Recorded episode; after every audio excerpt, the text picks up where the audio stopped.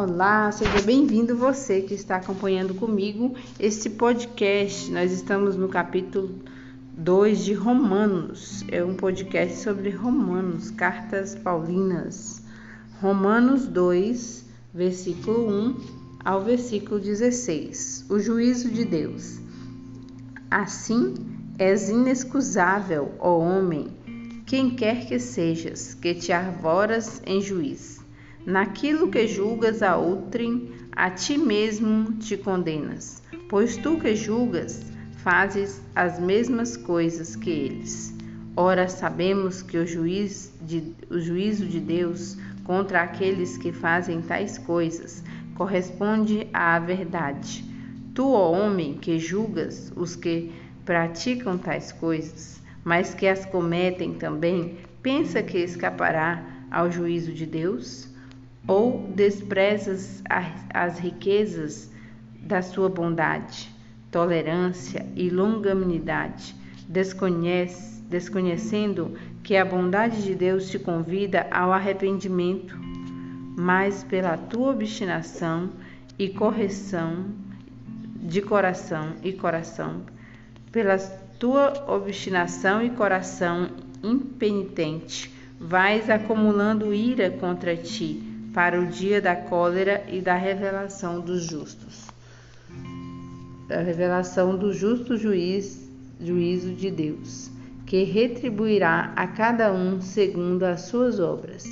A vida eterna aos que, perseverando em fazer o bem, busca a glória e a honra e a imortalidade.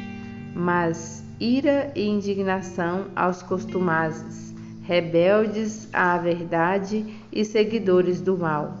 Tribulação e angústia sobrevirão a todo aquele que pratica o mal, primeiro aos judeus e depois ao grego, mas glória, honra e paz a todos os que fazem o bem primeiro aos judeus, depois aos gregos, porque diante de Deus não há distinção de pessoas.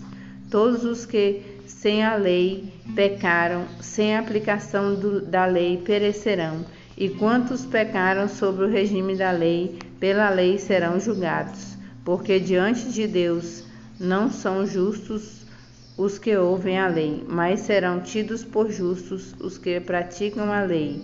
Os pagãos que não têm a lei, fazendo naturalmente as coisas que são da lei, embora não tenham a lei, a si mesmos servem de lei.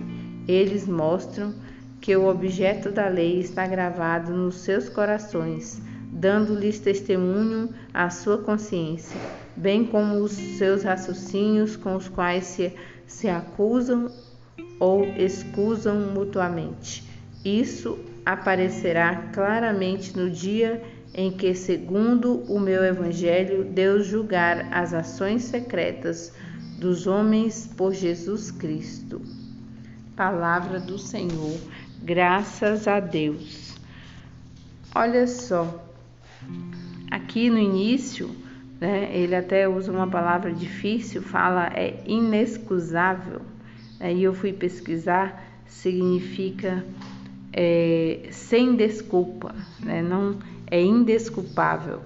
É, então ele diz que é indesculpável, que não tem desculpa aquele que leva alguém a juízo, né? que leva alguém a, a, ao juiz, que é aquele que, que julga, né? que, que leva alguém ju, ao juízo. Por quê?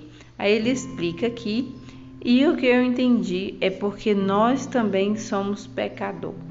Como que um pecador vai apontar o dedo para o outro pecador? Então, o único que pode julgar que não tem pecado é o próprio Deus. Ele é o juiz, né? ele é o grande juiz. É ele que julga, porque aqui fala já que ele julga por meio da verdade.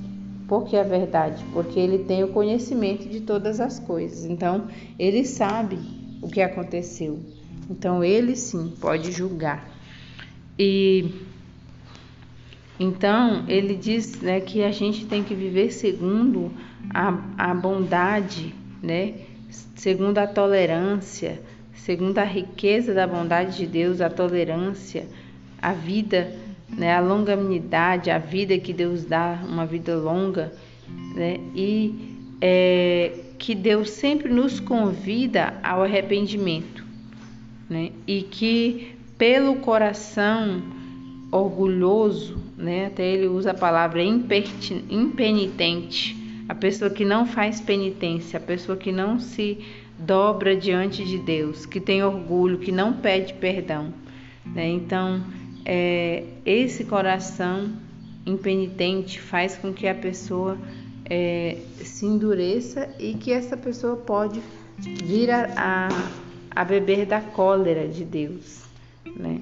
E ele fala que para quem busca fazer o bem, né, é, que vai ter a glória, a honra e a imortalidade. Né? Então, essa é uma promessa para nós, né? que façamos o bem para receber essa glória, honra e imortalidade. E ainda mais ele diz que teremos é, glória, honra, paz a todos os que faz o bem. Ou seja, também tem a paz para nós. Aqueles que fazem o bem recebem a paz, né? Não participa da tribulação, é, principalmente a tribulação eterna. Né? E neste mundo, mesmo passando por tribulação, o coração está em paz, porque está ancorado naquele que é o Deus da paz. E é outro, outra questão também que fica bem claro aqui embaixo, né? Que ele fala da aplicação da lei, né? daqueles que vivem na lei, ele está se referindo sim à lei de Moisés, né? É essa lei que é, os judeus cobravam o segmento certinho dela, né? E que muitas vezes só cobrava né? e não vivia, principalmente os os sacerdotes, aqueles que estavam lá no templo, e ele diz o seguinte que os pagãos, mesmo vivendo fora da lei, eles tinham gravado nos seus corações, então eles eles faziam o bem porque a lei estava gravada nos seus corações. E a, a sua consciência dava testemunho para eles, né? Então, é, o raciocínio deles levavam eles a fazer o bem e a desistir do mal. Então, é, a palavra de Deus, o próprio Deus, ele habita em nós, né, em todo ser humano. Então, se pararmos para o escutar, possamos, podemos entender que ele que nos guia, né? A nossa consciência, ela nos guia para os atos bons. Então, é, por isso ele, ele diz aqui que os, os pagãos, mesmo não conhecendo a palavra, não tendo o conhecimento da, da lei, conhecimento de Deus, eles faziam o bem, porque dentro deles né, e dentro de cada um de nós, dos nossos corações, está gravada a lei de Deus, está gravada a, os princípios do Pai, né? A graça de Deus, o próprio Deus mora em nós. E, e que todas as ações vai aparecer diante de Deus. Então, fica hoje é, um questionamento: Qua, quais, está, quais estão sendo as nossas ações? Né? Quais estão sendo as nossas obras? São obras do bem ou obras do mal? E é isso aí. Um bom dia, que Deus abençoe e nos ensine a viver sempre é, o bem e excusar o mal, desistir do mal. Um grande abraço.